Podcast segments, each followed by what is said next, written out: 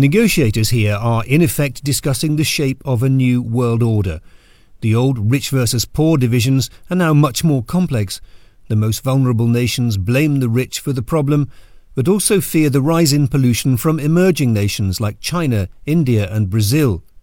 The Americans partially agree. They say emerging economies must play a much bigger role in curbing emissions and in helping the most vulnerable states. Emerging economies say the US can't wriggle out of its historic pollution this way.